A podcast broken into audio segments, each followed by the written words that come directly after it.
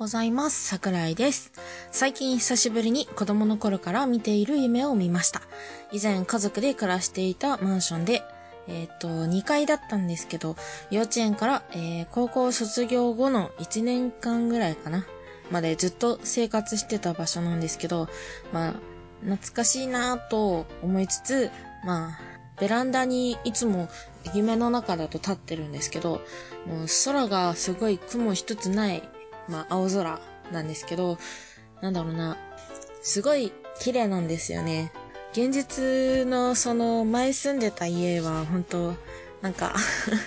自分で言うのもなんですけど若干陰気臭いっていうか、なんですかね、あんまり日が当たるような場所じゃなかったイメージなんですけど、その夢の中だとめっちゃ綺麗で、で、まあそのベランダで、なんか、道路とかに、そのなんか太陽光みたいなものがすごい反射しているのかわかんないんですけど、地面がすごいぼやけてて、なんかそこに立ったらいけない気がするみたいな感じなんですけど、で、なんか気がついたら、なんかそ、あの、家のそのマンションのそばに自販機があるんですけど、その自販機まで行きたいなってなってて、で、ああ、じゃあどうしようどうしようって思って、でもなんか、その、夢の中だと、私いつもすごい、何ですかね、ハイジャンプって言うんですかゲームの中みたいにジャンプするとすごい遠くまで飛べるみたいな感じで、ぴょんって飛んで、まあ電信柱の上に乗るんですけど、その乗った瞬間にもうものすごく楽しくなっちゃって、で、なんかこう自販機に本当はたどり着きたいって思ってたのもすっかり忘れて、なんか今度はなんか小学校まで飛んでみたり、まあ、えっとなんかいつまでもね、なんかあちこち自分の行ったことのある場所になんかすごい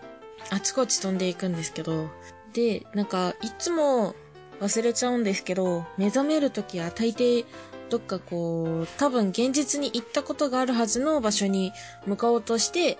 大きくなんか、こう、だいぶ大きな距離で、ひとっ飛びで飛ぼうってジャンプした後に、暗闇に落下して目が覚めるんですね。なんで、だからいつも、そこだけ、ぽっかりと、なんか、抜けちゃっ、ん？目覚めた時に ちょっと抜けちゃって、ぽっかり、なんて言うんですかね。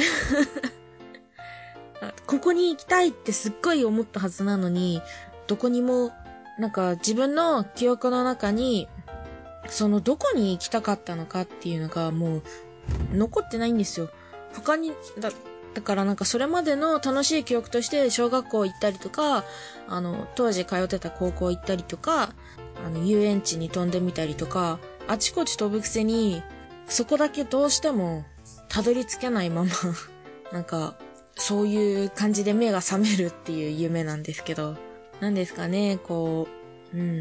なんで記憶がそんなに抜けてるのか、もしくは忘れたいのか、記憶力がまあもともとないんでね。うん。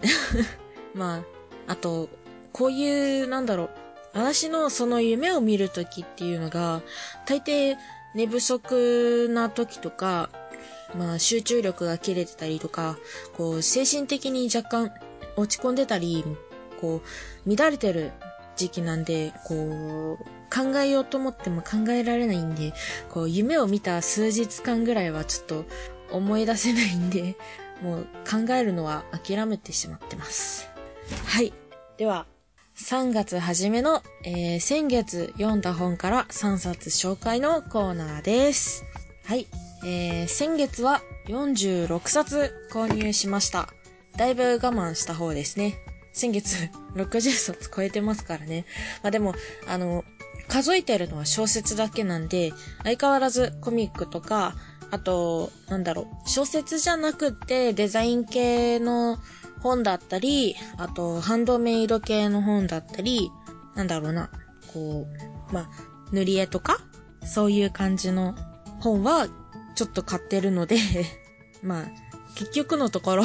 買ってる冊数的には60冊は多分超えてると思います。いやー、なんかね、買わざる、か 買わざるを得ないんですよね。はい。というわけでまあ、その中からね、買った、えー、46冊の中から3冊、たった3冊なんですけど、紹介したいなとは思います。はい。ではまず1冊目。不幸な恋の終わらせ方。えー、桜井亜美ですね。えー、確か、桜井亜美さんは高校生の時にデビューして、今も書いてると思うんですけども、はい。まあ、あのー 新しいのが出るまでに、もう年単位で隙間が、合間が空いてしまう作家さんになりますね。まあ私が高校時代に、その、出会って ま高校時代からかなり読書家だったんですけど、読書家って言っていいのかな？まあかなりね、本読むのが好きな人間だったんですけど、まあその、高校時代に、あの、図書室に最初置いてあって、それがあの、ハードカバーのやつだったんですけど、そのハードカバーのやつを、まあ読んで、なんだこれ？ってなんかもう、すごい、なんだろうな。鮮やかで思春期の心にぶっ刺さるすごいカラフルなガラスの破片？なんか、教会とかで飾ってあるステンドグラスが割れて、その破片が、もう、ザクザクって心に突き刺さる感じの文章なんですけど。伝わるかなこれで。すごいなんか、綺麗で、なんか、セルリアンブルーとか、そういう感じの単語がたくさん出てきて、で、深海魚とか、こう、うん。思春期のね、心をくすぐる文章をね、書いてる作家さんなんですけど、で、まあその、作家さんにね、とハマりして、まあ高校時代から作品を買い、集めてて、で、幻冬者のやつは結構集まったんですけど、まあ、ちょっとね、あのね、他の出版社さんから出されてる本が、ちょっとね、あの、まず、新刊本でも、今もう桜井亜美って全然書いてない作家さん、まあ、で、本当に、つい、数年 ?1 年ぐらい前？ぐらいに、やっとなんか新しいのが出たっていうんで、新刊で買ったってぐらいの、まあ、だいぶもうほんと知ってる人が少ない作家さんなんですけど、この作家さんはね、ちょっとね、だから、新刊で買おうとか思って探しても絶対出てこないし、で、中古で探そうって思っても、やっぱね、結構マイナーなんでね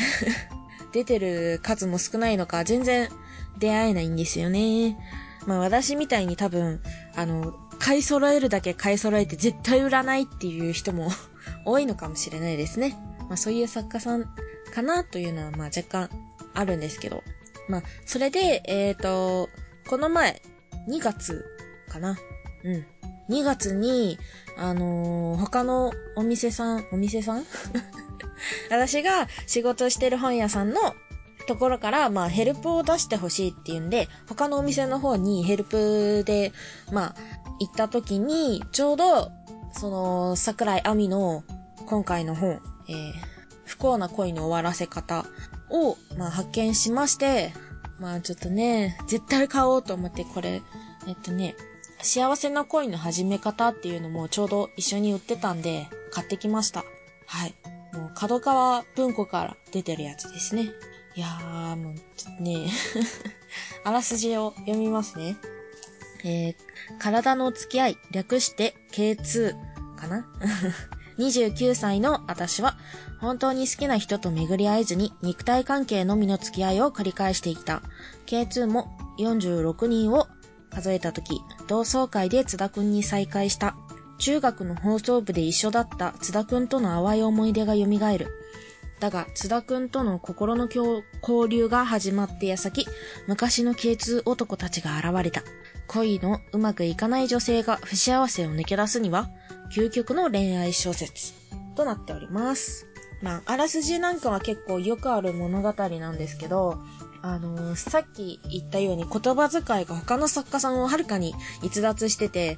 まあ、小タイトルからも、その、鮮やかさが伝わると思うので ちょっとだけ紹介しますね。えっ、ー、とね、まあ、第一章が、引き出しに青い海、クローゼットに暗い森、冷蔵、冷蔵庫にはスピッツベルゲンとか、えっ、ー、とね、個人的にね、小タイトル見てて、あ、これすっごい気に入ったってなってるのは、あの、第8章かなの、えー、深い森の梢で歌う琥珀鳥琥珀鳥は、えー、黒ダリアの花弁に卵を産む。っていう文章。もうなんかすごい独特の文章使いで、もう本当に 好きなんですよ、桜あみの。いや、これは、本当にもう誰か読んでる人がいたらぜひ友達になりたいやつですね。まあ、ただこの作家さんは、あの、いろんな人に広めて語り合いたいっていうよりは、なんか、個人的にものすごく親しくなった人と、なんだろうね。うん、ちょっとこう、囁くような感じでね、この作家さんすごく良かった、みたいな感じで話したい作家さんですね。はい。で、これもうほんと最初の1ページから好みが分かれる作家さんだと思いますので、気になる方はぜひ、まあ、探して、最初の1ページだけでいいんで、読んで、読めそうな方はぜひ読んでみてください。では、2冊目、えー、羊と鋼の森、宮下夏、えー、6月に、ん ?6 月に映画、映画が開始されるとのことで、ずっと気になっていた作品を先月購入しました。えー、妹が3冊、あのー えっと、2月にね、3冊新刊買ってくれるっていうんで、喜びさんで手に取った作品です。えー、ハードカバーで最初に発売されてから着々と人気を得て文庫化されました。えー、まあ、ハードカバーの時からずっと欲しいなぁと思いつつ、やはり新刊で買うのはハードカバー。ね高いんですよね。1000円以上するんでね。もうよっぽど気になる作家か、まあ、えっ、ー、と、文庫化するのかちょっと不安だなもう単行本で終わるんじゃないかなっていう作家さんでないと買えない。まあ、貧乏桜井。ずっと心待ちにしておりました。文庫化おめでとうございます。はい。もう本当に長かったですね。では、あらすじを読ませていただきます。えー、高校生の時、偶然ピアノ調律師の虎取と出会って以来、調理に見せられた、えー、戸村は、念願の調律師としての、ん？念願の調律師として働き始める。ひたすら音と向き合い、人と向き合う戸村。個性豊かな先輩たちや双子の姉妹に囲まれながら、調律の森へと深く分け入っていく。一人の青年が成長する姿を温かく静筆な筆致で描いた感動作。はい。となっております。解説が佐藤隆子ですね。なんだっけな、佐藤隆子の作品。あー、ちょっと忘れちゃいましたけど。という感じですね。はい。ピアノの調律師。まあ、音と向き合う仕事、結構大好きなんでね。例えば、クラシックとか、そういうの、バイオリン弾いてる人とか、まあそういうのが結構好きなんで、お仕事系ね、好きなんでね、特に音楽系のやつとかね、割と好きなんで、これはちょっと早く読みたい作品の一つです。えー、皆さんも、ね、もうすぐ映画化もするんで映画見たりとかね、して、ちょっと気になったら原作の羊と鋼の森読んでみるのもいいかもしれません。よかったら感想など聞かせてください。よし。えー、続いて、3冊目、えー、ミュージオですね。えっ、ー、と、愛天皇迷路。うん、ミュージオ愛天皇迷路、真山葵ですね。はい。えー、いつも行ってるイオンの本屋さんで平積みしている、あの、なんか平積みしてる棚より少し外れた場所に、あの、私がもう、すごい外国人作家の中で気に入ってしまった、あの、ロボット・イン・ザ・ガーデンの本と一緒に、まあ別枠の、なんか、棚あるじゃないですか。棚の、なんだろう ところに、あの、平積みなんですけど、あの、わざわざ、ちっちゃいテーブルを用意して、平積みされてた本です。うん。ロボット・イン・ザ・ガーデンと一緒に並んで置いてあったやつですね。で、まあ、表紙もそうなんですけど、平積みされてたところにマスキングテープと付箋のグッズが置いてありまして、まあその、表紙見てもらうとわかるんですけど、ってラジオだと伝わらないんですけど、なんだろうな、こう、四角い感じで、単足の、まあ、すごいロボットなんですけど、こう、頭になんか三角の耳がついてるんですね。まあそのキャラクターが多分、ミュージオっていう名前なのかなうん。っていうなんか AI の人工知能ロボットなんですけど、まあそのロボットのデザインのマスキングテープとか付箋とかが置いてあって、まあちょっとね、気になって買ったやつですね。はい。でまあロボットインザガーデンは AI っていうよりは、まあロボット。AI が主流の時代のロボットが、なんかこう、心を持つみたいな感じの話だったんですけど、こっちはもう、多分、あらすじ的に AI が主体なのかな？うん、多分。そうだね。あらすじまだ言ってないんで言わせていただきます。読ませていただきます。えー、ほんの少し先の未来、孤独な少女、ネイロはある日、人工知能ロボット、ミュージオと出会う。やがてミュージオに導かれて異世界に入り込んだメイロが、まばゆい光の世界で見たものとは？実在する人工知能ロボットをモチーフに、人工知能と人類の共感という来たるべき未来を描いたメイロの成長物語。はい。こっちはね、そうだね、人工知能の方が、AI が主流だと思います。はい。でね、その、この、さっき言ったようにロボットと AI っていうなんかついの存在をね、書店員さんがね、意図して置いてたる、置いてたとしたら、私はもうその 書店員さんの策略にハマって買っちゃいました。くそ、この人やり手だなって感じですね。いやー、だってね、ほら、買わざるを得ないじゃないですか。もうね、本当あのー、そのコーナーを誰が作ったのか本当にものすごく気になる感じですね。はい。えー、っとですね。えー、ロボットインザガーデンは結構何百円だったかな ?800 円とか900円ぐらいするんですけど、ちょっと結構高いんですけども、こちらのミュージオは税別で400円と、まあ文庫本の中でもかなり安い方の価格帯になってますね。で、なおかつ、えー、挿絵が結構な頻度で入ってるので、割と読みやすい作品なのかなと、個人的には想像しています。うん。なんでまあ、こう、SF とか苦手でもちょっと想像しやすいようになってるのかなみたいな感じですね。まあ、異世界に、うん、異世界に入り込んだ迷路ってあるんで、まあ、異世界に行っちゃうんでしょうけども フ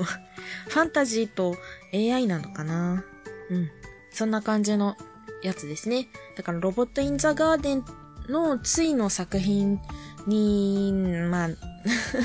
な、うん、なるのかな？わかんないんですけど、これを並べておいた人は本当に すごい。私はもうその策略にはまって読むことにしました。はい。もう個人的にはかなり期待をしております。はい。はい。えー、ロボット・イン・ザ・ガーデンもね、結構面白い作品なので、まあ、このラジオをもし聞いていただいた方、まあ、この機会に2つとも購入してみてはいかがでしょうと、ダイレクトマーケティングしてみます。ぜひ読んでみてください。はい。もうね、だって、ね、私だけあの書店員さんの 策略にハマってしまったみたいなの 寂しいじゃないですか。ちょっとね、もっと広まってほしいし、もし書店員さんが聞いてたら、並べて置いてみてほしい。片方読んだ人が多分、こっちもちょっと手に取ってみようってなっちゃう気がする。うん。はい。というわけで3冊ご紹介しました。まあ、今回の作品では、えー、ミュージオ愛天皇迷路を採用しとさせていただきます。はい。では、妹の読んでいる本が気になる桜地開店準備中、桜井でした。バイバイ。